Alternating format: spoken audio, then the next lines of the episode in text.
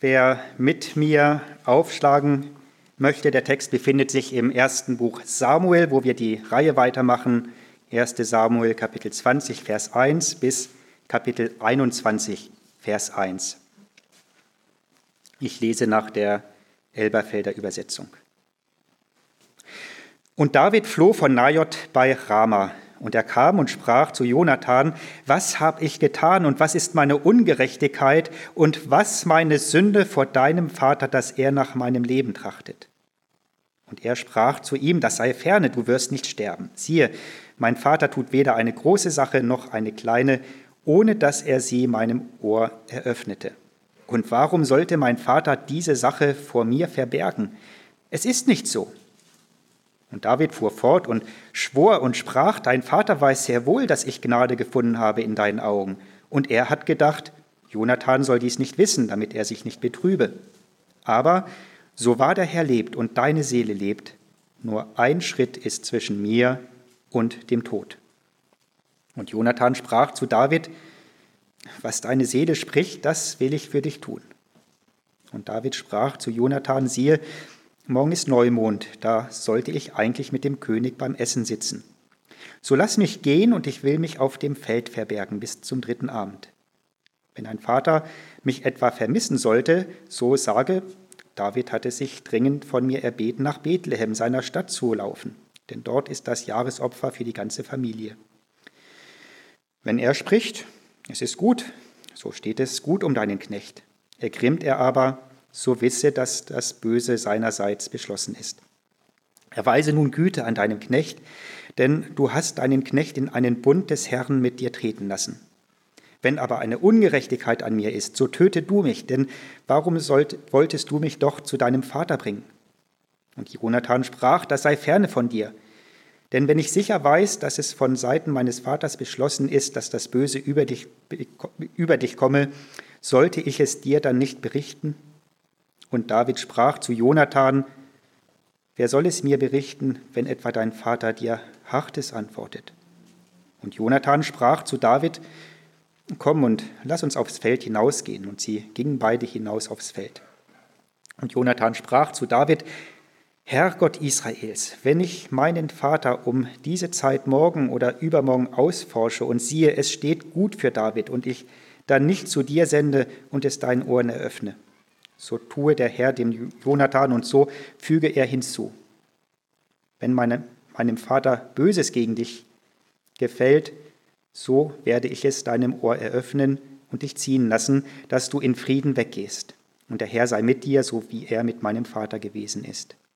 Und nicht nur während ich noch lebe und nicht nur an mir sollst du Güte des Herrn erweisen, dass ich nicht sterbe. Auch meinem Haus sollst du deine Güte nicht entziehen in Ewigkeit. Auch nicht, wenn der Herr die Feinde Davids ausrotten wird, jeden vom Erdboden weg. Und Jonathan schloss einen Bund mit dem Haus Davids und sprach, so fordere es der Herr von der Hand der Feinde Davids. Und Jonathan ließ David wieder bei seiner Liebe zu ihm schwören, denn er liebte ihn, wie er seine Seele liebte. Und Jonathan sprach zu ihm, Morgen ist Neumond und man wird dich vermissen, denn dein Sitz wird leer bleiben. Am dritten Tag aber steige schnell herab und komm an den Ort, wo du dich verborgen hattest am Tag der Tat und setze dich neben den Stein Asel.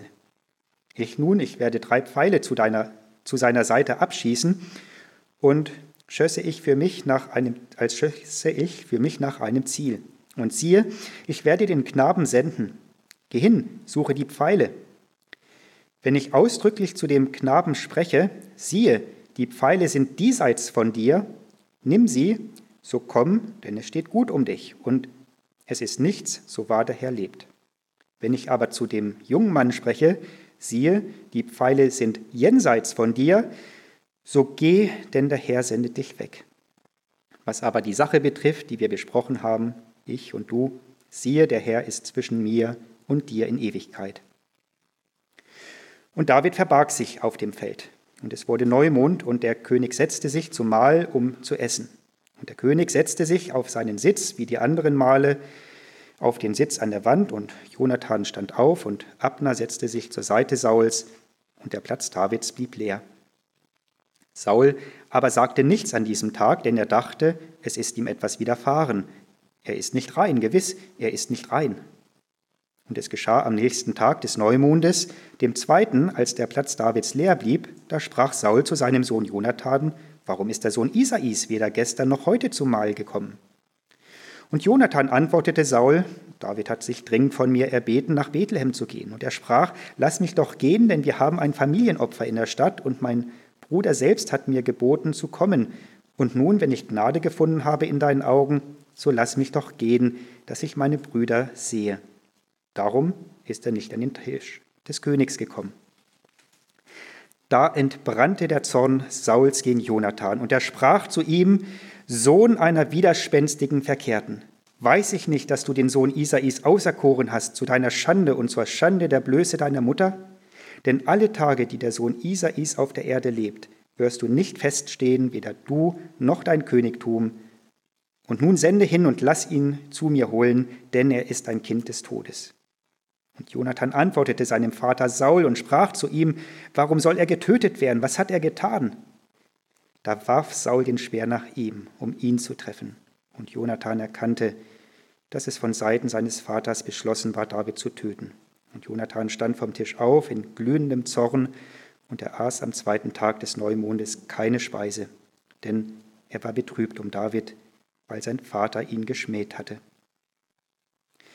Und es geschah am Morgen, da ging Jonathan aufs Feld hinaus an den Ort, den er mit David verabredet hatte, und ein kleiner Knabe war mit ihm. Und er sprach zu dem Knaben, Lauf, suche doch die Pfeile, die ich abschieße. Der Knabe lief und er schoss den Pfeil über ihn hinaus. Und als der Knabe an die Stelle des Pfeils kam, den Jonathan abgeschossen hatte, da rief Jonathan dem Knaben nach und sprach, der Pfeil ist ja jenseits von dir. Und Jonathan rief dem Knaben nach, schnell, eile, steh nicht still. Und der Knabe Jonathans las den Pfeil auf und kam zu seinem Herrn. Der Knabe aber wusste nichts von dieser Sache, nur Jonathan und David wussten davon. Und Jonathan gab seine Waffen seinem Knaben und sprach zu ihm, Geh, bring sie in die Stadt. Der Knabe ging und David machte sich auf von der Südseite her und fiel auf sein Gesicht zur Erde und beugte sich dreimal nieder. Und sie küssten einander und weinten miteinander, bis David über die Maßen weinte.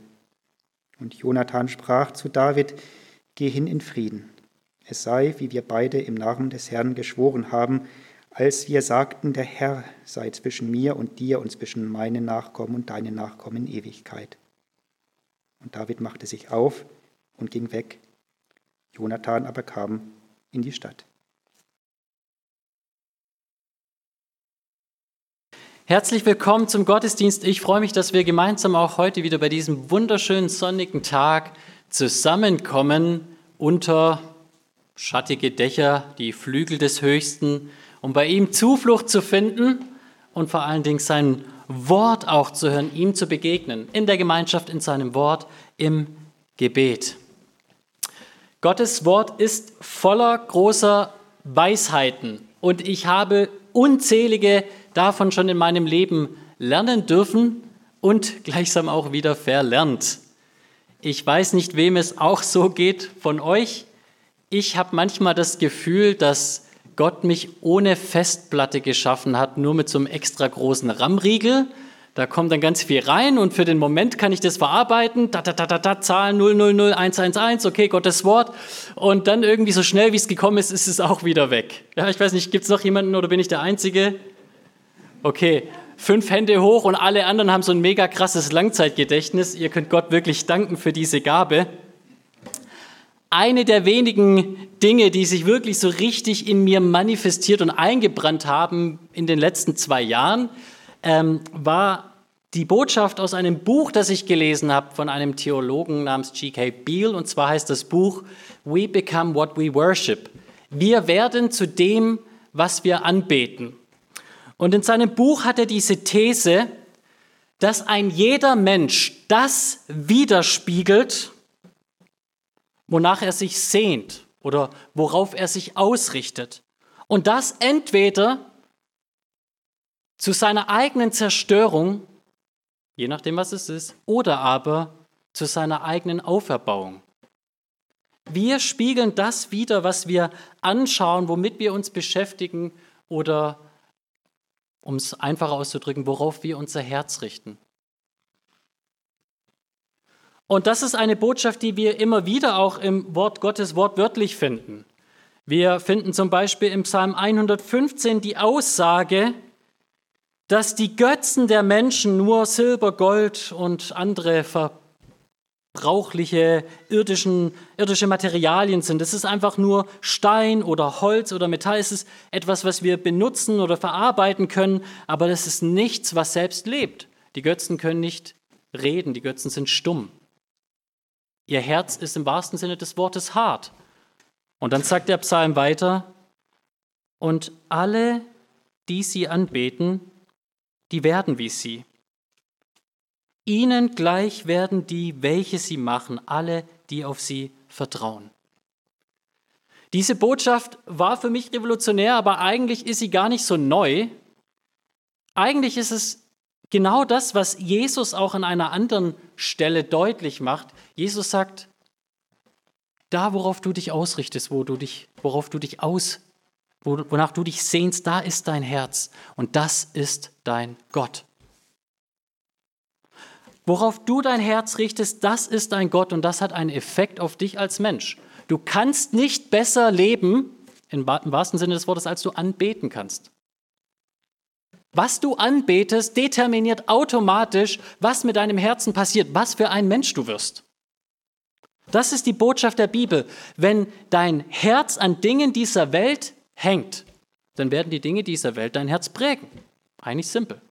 Wenn dein Herz an Gott hängt, dann wirst du es manchmal gar nicht glauben, wie sehr Gott dich da schärft und schleift und verändert, und andere Menschen sehen das an dir, wo du das selbst noch gar nicht siehst. Unser Predigtext heute, der zeigt uns einerseits, wie so ein Herz aussieht oder was mit einem Herz auch passiert, wenn es die Dinge dieser Welt über alles lieben lernt. Und dann sehen wir auch die Herzen von Menschen, die Gott fürchten. Und diese ganze Botschaft ist eingewoben in einem der zentralsten Themen der Bibel, nämlich das Thema von Bundesgemeinschaft.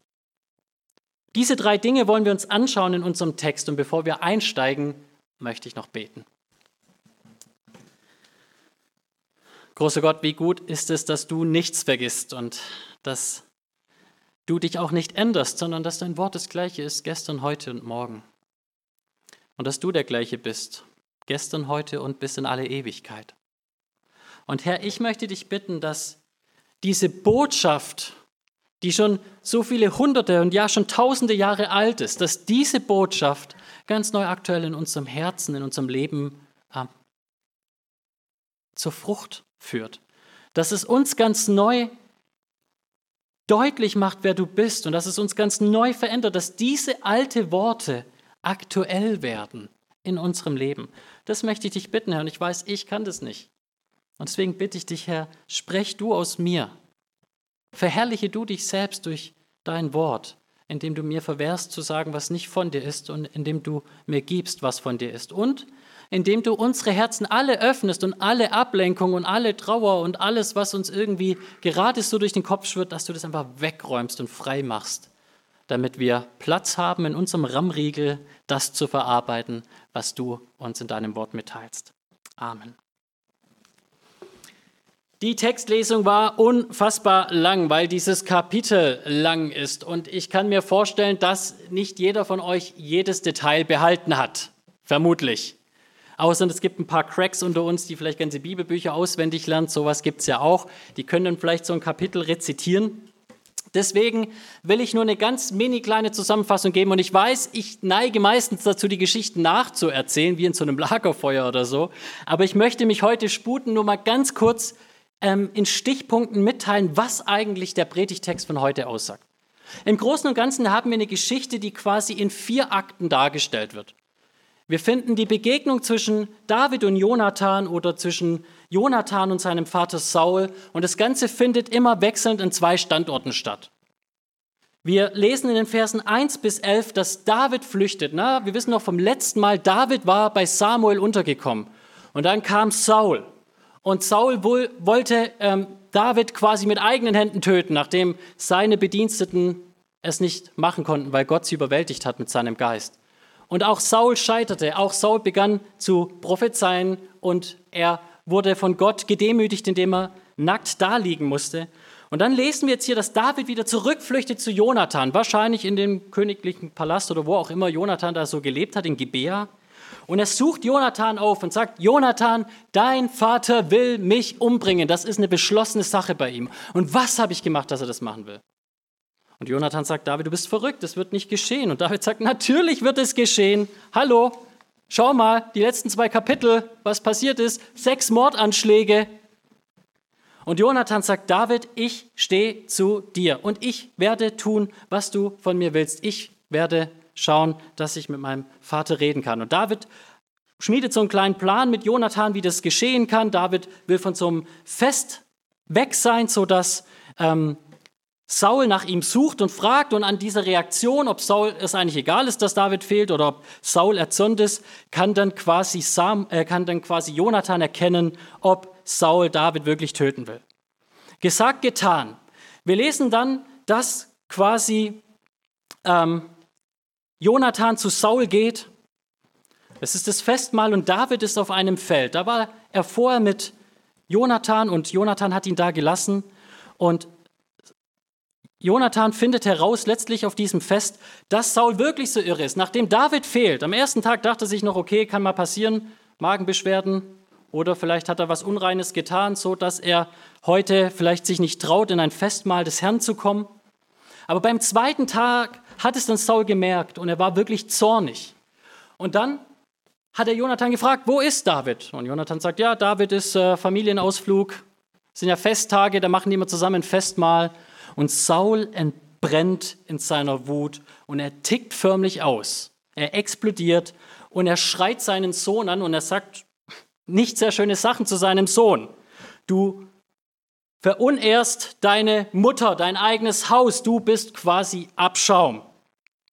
Wie kann es sein, dass du dich zu David stellst? Solange dieser Kerl lebt, wird dein Königtum dir genommen werden, mein Sohn Jonathan. Und Jonathan bleibt bei David und sagt, nein, es gibt keinen Grund, ihn zu töten. Was hat er dir denn getan? Und sein Vater fängt an, auch nach ihm ein Speer zu werfen. Und da tickt auch Jonathan aus über seinen Vater, was mit ihm los ist. Und er geht zurück auf das Feld, wo David übrig gelassen wurde. Und ähm, so wie sie es vorher besprochen hatten, Jonathan schickt so einen Pfeil und je nachdem in die Richtung, wo der Pfeil fliegt und sein Knecht, sein Laufbursche den Pfeil dann auch wiederholt, wusste David, ob quasi Saul gegen ihn ist oder nicht. Und die Botschaft war, ja, Saul ist gegen dich. Jonathan lässt den Jungen sein Waffenwerk zurückbringen und verabschiedet sich von David und David kollabiert in Tränen. So endet unsere Geschichte und dann verlassen die beiden einander. Wir sehen hier, diese ganze Geschichte teilt sich eben in, in vier Begebenheiten. David kommt zu Jonathan in den, ins Königshaus. Dann gehen die beiden auf ein Feld. Dann geht Jonathan quasi wieder ins Königshaus, wo das Festmahl mit seinem Vater dann auch ist. Und dann am Schluss verabschieden die beiden sich unter Tränen auf einem Feld. Und in dieser Begebenheit zwischendrin auf dem Feld lesen wir, dass Jonathan und David nicht nur zueinander hielten, sondern dass sie das Ganze, ihre Freundschaft, ihre brüderliche Liebe zueinander, dass sie die befestigt haben mit einem Bundesschluss. Das war die Geschichte in kurz. Was will sie uns aufzeigen? Und ich habe euch vorher gesagt, das Erste, was wir in unserer Geschichte eigentlich sehen, ist, was in unseren Herzen vorgeht, je nachdem, welchen Gott wir anbeten. Wir sehen nämlich als allererstes in unserer Geschichte, was für ein Herz Saul hat. Wir haben das über die letzten Wochen immer wieder gesehen. Und wenn wir über die letzten Wochen nachdenken, was passiert ist, dann könnte man einfach vielleicht meinen, ja, Saul ist manchmal einfach ist von der Persönlichkeit so ein Choleriker. Und manchmal passiert was, da tickt er aus und dann im Affekt macht er Dinge, aber dann fängt er sich wieder. Unser Text macht hier heute deutlich, dass der Tod Davids im Herzen Sauls eine beschlossene Sache war. Und wie kann das sein? Wie kann ein Herz es sich wünschen, dass jemand Unschuldiges stirbt? Wenn wir noch mal ein bisschen weiter zurückgehen in die Geschichte von Saul, dann erinnern wir uns, dass Saul aus einem seiner relativ kleinen, unscheinbaren, nicht so arg bekannten Familie aus dem Stamm Benjamin kam und dass er ebenso seinen Hirtendienst tat und dass er uns eigentlich als ein feiner, feiner junger Mann vorgestellt wird. Ja, er tut das, was sein Vater will, er ist treu, er folgt Samuel, er wird gesalbt zum König. Er will das eigentlich am Anfang gar nicht, er rennt weg vor dem Königtum. Er versteckt sich, er, der größte Mann der Nation, wird trotzdem gefunden. Wahrscheinlich haben irgendwie seine Beine rausgeschaut gab kein Versteck, das groß genug war, wo er reingepasst hat, der große Mann. Er ist gefunden worden, er ist gesalbt worden zum König und dann hat er auch quasi als König gedient. Und wir sehen, dass Gott am Anfang mit ihm war und dass Saul die gleichen Erfolge oder ähnliche Erfolge aufzuweisen hatte als David.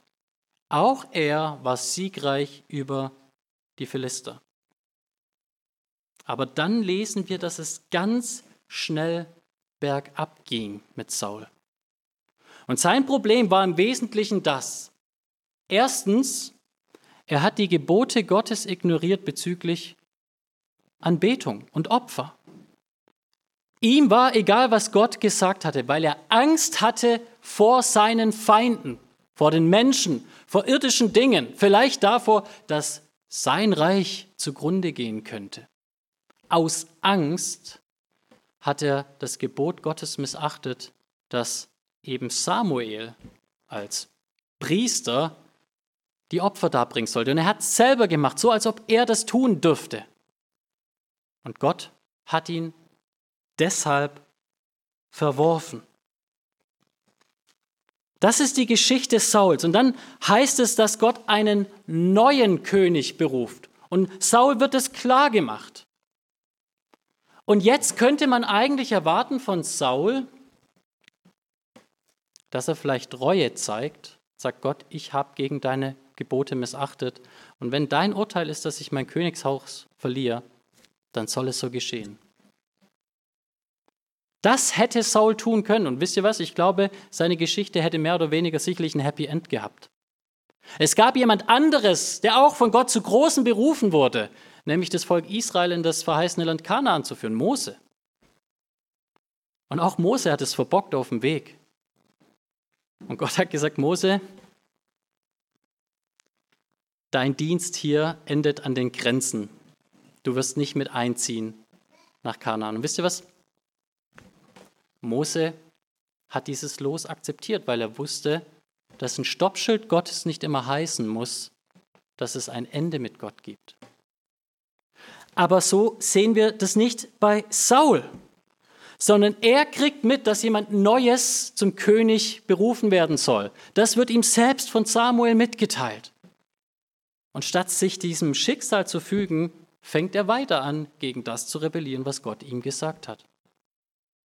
Wir sehen, dass dieser Mann, der anfangs kein Interesse hatte am Königtum, irgendwie während seiner Amtszeit irgendwie so ein Wohlgefallen gefunden hat an der Macht. Als er diese Macht hatte, schien sie ihm irgendwie süß zu werden, kostbar. Und es scheint, als er in dieser Position stand, dass er nun immer und immer wieder mit dieser Angst zu tun hatte, aus seiner Position wegzufallen, seine Position zu verlieren. Er hatte Angst bekommen vor den Feinden Gottes, die er vorher noch mit Gottes Hilfe geschlagen hat. Er hat Angst bekommen um das, was ihm so lieb und teuer geworden ist. Sein Herz hat sich gerichtet auf sein Königtum. Und er fing an, es vor allen anderen zu beschützen. Und ich glaube tatsächlich, dass der, dass der Text hier, dass dieses Buch uns an mancher Stelle vielleicht auch deutlich macht, dass er ein Stück weit paranoid geworden zu sein scheint. Wir lesen immer und immer wieder, dass er da immer mit seinem Speer bewaffnet auf seinem königlichen Thronstuhl, was auch immer, sitzt. Und hier lesen wir davon, als er am Festmahl war, Vielleicht deute ich da zu viel rein, aber so klingt es für mich. Da wird bewusst gesagt, dass er quasi seinen Rücken zur Wand hatte, so als ob er Angst gehabt hätte, von hinten erstochen zu werden. Saul ist in total merkwürdige Angstzustände gekommen. Und Saul begann böse Dinge zu tun, jemand anderes Unschuldiges zu ermorden. Warum? Warum hat er diese Ängste entwickelt und warum wurde sein Herz dazu bereit, solche Dinge zu tun? Und wir sehen, weil sein Herz nicht Gott, sondern das Königtum verehrt hat. Das ist das, worauf er sein Herz gerichtet hat. Das war das, wonach er sich gesehnt hat. Und die Folge, was mit seinem Herzen passiert ist, ist, dass er angefangen hat, alles und jeden als Feind seines Schatzes zu sehen. Ein Stück weit finde ich, dass Saul ähnelt der Filmfigur, dem Charakter des Gollums, wer Herr der Ringe gesehen hat. Ich weiß nicht, ob Tolkien das in dieser Art deutlich machen wollte. Aber ein Stück weit sehen wir in dieser Kreatur Gollum, die diesen fabelhaften, wundersamen Ring findet, dass diese Kreatur alles andere aus den Augen verliert und bereit ist, auch alles andere quasi kaputt zu machen, nur um diesen Ring zu gewinnen. Und wir sehen in Herr der Ringe in dem Film manchmal so Flashbacks, dass es ein Prozess war. Das war anfangs ein normaler Kerl, der sich aber auf Abwägen begeben hat, der etwas Neues in den Fokus bekommen hat. Und es hat ihn so eingenommen, dass er immer mehr und immer mehr und immer mehr zu dem wurde. Und hier lesen wir von Saul, dass sich das Ganze bis an diesen Punkt hin entwickelt hat. Nicht nur, dass er fest beschlossen hat, David zu töten, sondern auch, dass er bereit war, ein Speer nach seinem eigenen Sohn zu werfen, Jonathan, als er ihn damit konfrontiert. Ihr Lieben, der Text macht hier deutlich, wo das Herz von Saul ist. Wohl ist Saul hier religiös aktiv. Er feiert das Fest der Neumonde. Ja, für den jüdischen Kalender, so ein Mondkalender, ist auch der Monatsanfang wichtig und er wird zelebriert mit so einem Festmahl. Und er tut es, wie es 4. Mose anordnet. Auf dem Fest, als David am ersten Tag nicht da ist, denkt er sich noch, David ist doch ein so gottesfürchtiger Mann. Vielleicht hat er was verbockt und fühlt sich unrein und kommt deshalb nicht, weil er meint, er kann heute nicht quasi an den Tisch des Herrn kommen. Vielleicht. Auch das hat er irgendwie alles im Blick. Aber das ist nur alles religiöse Fassade. Und die kann da sein, weil sein Herz in Wahrheit nicht Gott in der Mitte hat, sondern sein Königtum. Und ich glaube, das Ganze kulminiert in dieser Aussage, als er zu seinem Sohn sagt, als er konfrontiert wird. Papa, du bist gerade, du stehst im Begriff hier, weiter einen Unschuldigen zu ermorden. Sein ganzes Argument, er fasst es zusammen, ist folgend. Mein Sohn, alle Tage, wie dieser Sohn Isais hier auf Erden lebt,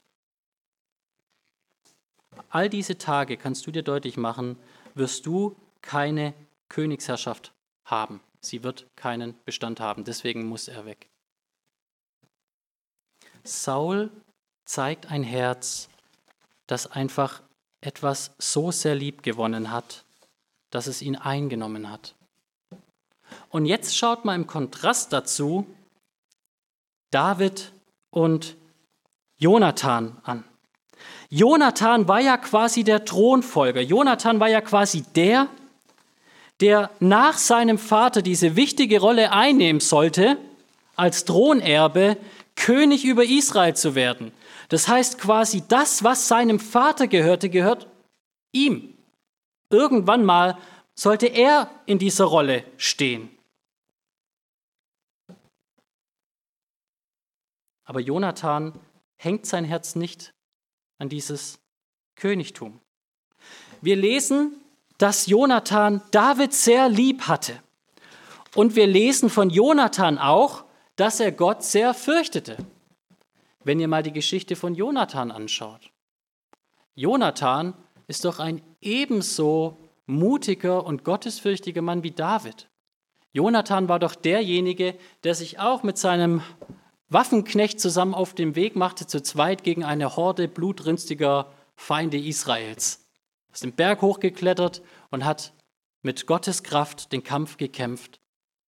Und Jonathan ist der, der hier zu seinem Vater sagt und deutlich macht, David ist unschuldig. Und David ist der, mit dem Gott ist. Und wenn Gott mit ihm ist, dann will ich bereit sein, mein Königtum aufzugeben und mich diesem König zu beugen, damit ich ihm dienen kann als sein Knecht. Ich, der Thronerbe, will werden zum Knecht. Und wir sehen es ausgedrückt immer und immer wieder in solchen Versen, wie in Vers 42. Er trifft sich mit David und er sagt zu ihm, David, geh hin in Frieden. Ich habe zu dir gesprochen, dass du nicht umkommen sollst, David, und ich will es tun, wie wir beide es im Namen des Herrn geschworen haben. Jonathan zeigt sich als jemand, der Gott liebt. Mehr als sein Vater. Und wie zeigt sich diese Liebe? Sie zeigt sich darin, dass er das annimmt, was Gott ihm zuspricht. Und in diesem Falle hieß das, kein König mehr zu sein. Und es zeigt sich darin, dass er eine unfassbar inbrünstige Liebe zu denen hat, die seinen Gott ebenso lieben. Es wird ja immer wieder viel spekuliert über diese Beziehung von Jonathan und David. Und ich denke mir, wenn wir das einfach anschauen, für mich ist das gar nichts Außergewöhnliches. Ich bin mir sicher, dass von euch auch schon manch einer diese Situation erlebt hat, dass er einen Bruder, eine Schwester, jemand Gläubiges kennengelernt hat und er hat ihn sofort ins Herz geschlossen und so tief ins Herz geschlossen. Und wisst ihr was? In Gott gibt es eine Art von Beziehung, die tiefer reicht als die Beziehung in mancherlei Familien. Ja, es gibt ja diesen Spruch, den man sagt, quasi Blut ist dicker als Wasser. Aber dieser Text sagt uns, dass Jonathan bereit ist, David nicht seinem Vater auszuliefern und stattdessen David zu schützen vor seinem Vater, weil das Band der Liebe oder vielleicht das Band des Heiligen Geistes dicker ist als Blut. Seht ihr, was diese beiden so charakterisiert, ist in allererster Linie, dass sie zu Gott gefunden haben und dass sie Gott im Blick haben. Und das Höchste für Jonathan war nicht die Königsherrschaft. Und das sehen wir darin, dass er bereits war, sie abzugeben. Und gleiches können wir auch von David sagen. Denn David, obgleich ihm schon gesagt wird, er ist der neue Mann Gottes, war er der, der immer und immer wieder Saul gedient hat, bis noch das letzte Mal, als wir gelesen haben, trotz Mordanschläge ging er wieder zu Saul, um für ihn zu musizieren. Beide lieben Gott. Und weil sie Gott lieben, spiegeln sie Gott wieder.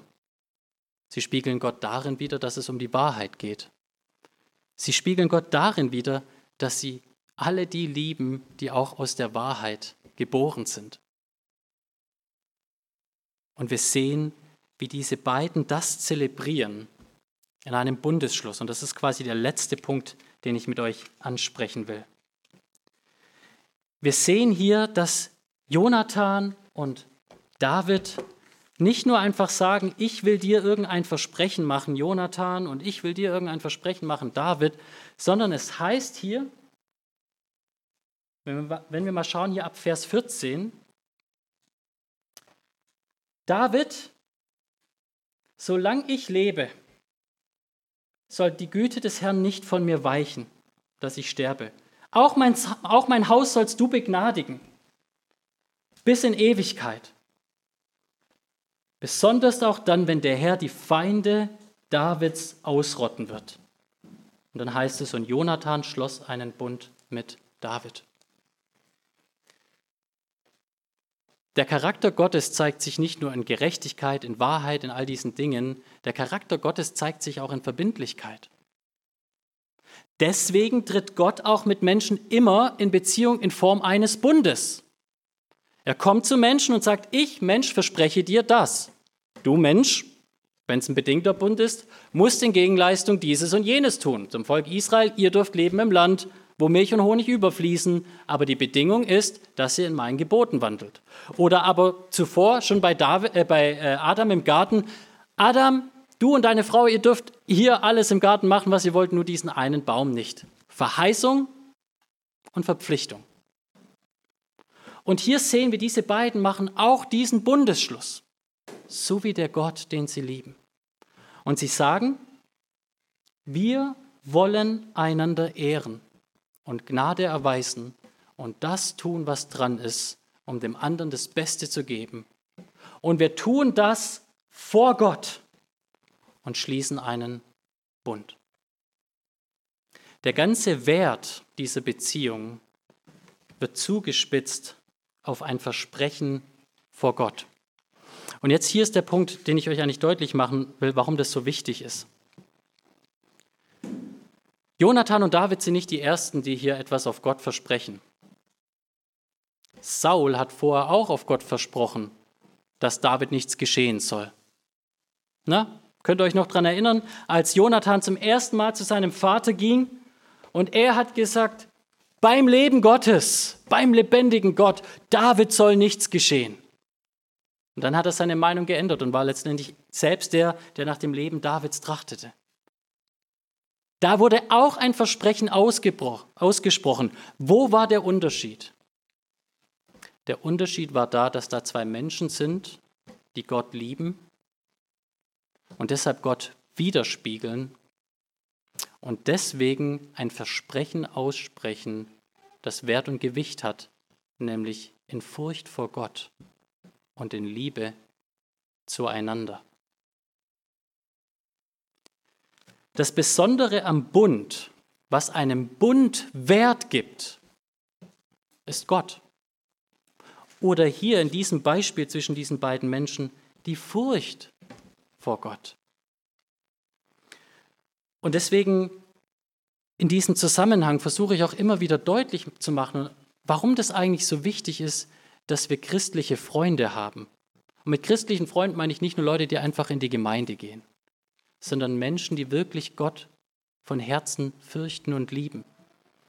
Denn wenn ein Herz an Gott hängt, dann kannst du dir sicher sein, dass dieses Herz auch Gott irgendwie widerspiegeln wird. Sicherlich nicht immer perfekt. Aber dieser ganze Gedanke lässt sich auch noch weiterspinnen, zum Beispiel auf die Ehe. Wir wissen, das ist auch ein Bundesschluss. Und wie oft führt man Diskussionen, ob man einen Ungläubigen heiraten darf oder nicht? Und immer wieder muss man, müssen wir, wir bösen Ältesten sagen, nein, man soll nicht im ungleichen Joch ziehen und kein Ungläubiger. Ich will noch einen Schritt weiter gehen. Wenn du Weise sein willst, wenn du David und Jonathan hier als Vorbild haben willst, dann lass es dir nicht genügen, nach jemand Ausschau zu halten, der mit den Lippen bekennt, Gott nachzufolgen und irgendwelche Neumond Feste veranstaltet und dahin geht, sondern such dir jemand, wo du wirklich den Eindruck hast, wo du merkst, dieser Mensch fürchtet Gott. Und weil er Gott fürchtet, weil sie Gott fürchtet, trifft er, trifft sie gewisse Entscheidungen im Leben, die Gott widerspiegeln. Handelt er, handelt sie auf eine Weise, die deutlich macht, dass das Herz nicht an etwas Irdischem hier hängt. Hier wird uns deutlich gemacht, der Wert der Beziehung von Jonathan und David zeigt sich in der Treue, die sich wiederum speist aus der Liebe und der Furcht vor Gott. Das Ganze endet und mündet letztlich in etwas, was wir immer wieder die letzten Wochen gesagt und deutlich gemacht haben. Die ganze Geschichte von David will uns gar nicht einfach nur von David erzählen oder von Jonathan oder irgendwelchen anderen historischen Personen, sondern von Jesus. Und wisst ihr, die Apostelgeschichte, die, die macht es sogar wortwörtlich deutlich. Die Apostelgeschichte Petrus, die erste große Predigt unter dem Heiligen Geist beginnt so, dass Petrus vor Jerusalem, vor all den Juden steht. Und Psalmen Davids zitiert, wo David sagt, dass Gott seinen Heiligen nicht der Verwesung preisgeben wird. Und dann sagt Petrus folgendes. Und doch wissen wir, liebe Geschwister, dass David gestorben ist und sein Grab ist bis zum heutigen Tag unter uns. Aber weil David ein Prophet war, hat er vom Sterben und Auferstehen eines Messiases, eines seiner Nachkommen prophezeit. Und dann endet diese Predigt des Petrus mit folgenden Worten. Es wird nochmal etwas zitiert. Der Herr sprach zu meinem Herrn, setze dich zu meiner Rechten, bis ich deine Feinde lege zum Schemel deiner Füße. Und dann sagt Petrus, und das Ganze aus Israel wisse zuverlässig, dass Gott ihn sowohl zum Herrn als auch zum Christus gemacht hat, diesen Jesus, den ihr gekreuzigt habt. Denn ultimativ sehen wir hier das. Da ist ein Mann aus einer Familie, die zum Tode verurteilt ist letztendlich, weil sie sich gegen den Gesalbten Gottes stellt.